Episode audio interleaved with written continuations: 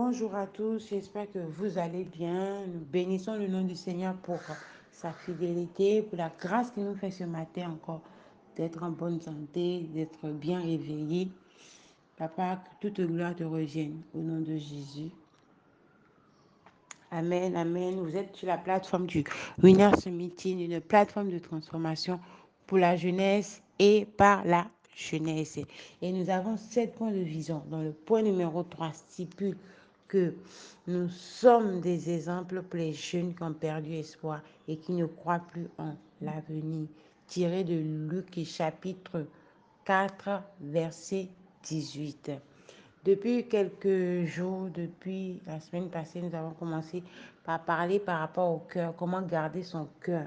Ce matin, je voudrais nous entretenir sur la convoitise, comment garder son cœur de la convoitise. Nous allons prendre nos Bibles dans le livre de Genèse, Genèse chapitre 13, à partir du verset 7. La Bible dit, il eut querelle entre les bergers des troupeaux d'Abraham et les bergers des troupeaux de Lot. Les Cananéens et les Phérésiens habitaient alors dans le pays.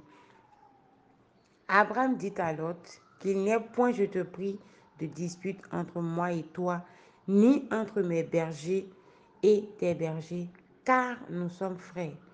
Tout le pays n'est-il pas devant toi? Sépare-toi donc de moi. Si tu vas à gauche, j'irai à droite. Si tu vas à droite, j'irai à gauche. L'autre leva les yeux et vit toute la plaine du Judin qui était entièrement arrosée avant que l'Éternel eût détruit Sodome et Gomorre. C'était jusqu'à soi comme un jardin de l'Éternel, comme le pays d'Égypte. L'autre choisit pour lui toute la plaine du Jourdain et il s'avança vers l'Orient. C'est ainsi qu'ils se séparaient l'un de l'autre. Amen, amen.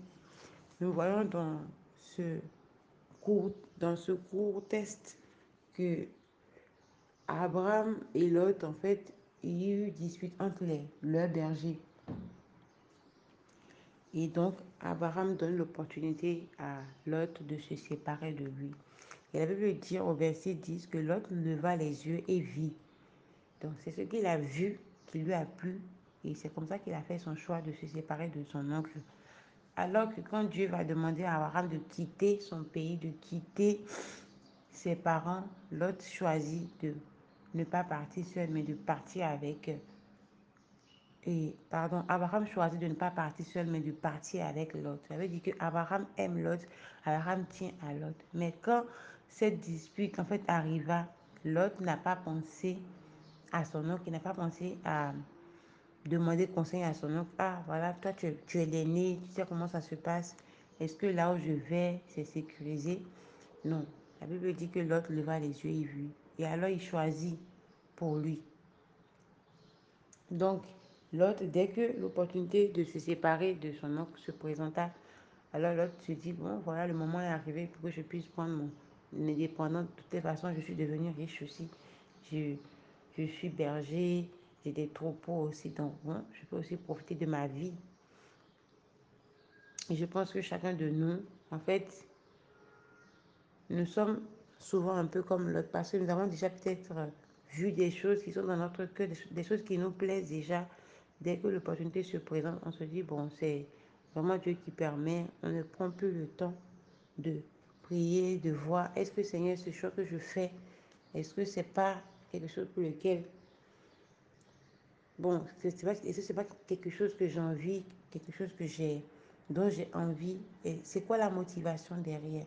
Est-ce que je suis en train de faire ce choix parce que c'est beau? Est-ce que je veux choisir ce homme parce qu'il est beau, cette femme parce qu'elle est belle, ou parce qu'elle a une carrière parce qu'elle a elle est bien assise financièrement. Qu'est-ce qui motive en fait nos, choix en fait au quotidien? Est-ce que c'est parce que des choses que nous convoitons, des choses que nous voyons, que nous choisissons nous-mêmes? C'est pas que c'est pas l'envie de faire comme les autres ou de devenir populaire comme, comme les autres. Voilà. Ce matin, véritablement, mon point, c'est vraiment que nous puissions faire chacun une introspection, regarder au-dedans de nous. Qu'est-ce que, si ce que nous sommes en train de faire, c'est vraiment la volonté de Dieu, si ce que nous sommes en train de faire, le Seigneur est véritablement avec nous, ou ces choses que nous sommes en train de faire, de vouloir faire, sont vraiment juste des choses que nos yeux ont vues, et qui nous ont plu, et alors que nous avons l'opportunité, nous disons, bon, c'est vraiment le moment de sauter sur ça. Il faut vraiment que nous puissions prendre le temps de prier, demander la volonté de Dieu, demander la grâce de Dieu afin de faire des choix, demander aux aînés des conseils, demander à ceux qui sont passés déjà par ces chemins des conseils. Et ça nous permet, même si nous voulons quelque chose, nous avons envie, quand nous prenons le temps d'être transparent avec Dieu, d'être transparent avec les gens, de voir notre propre motivation, c'est un peu nous aider à faire de bons choix. Donc ce matin, écris avec moi, je garde mon cœur de la convoitise.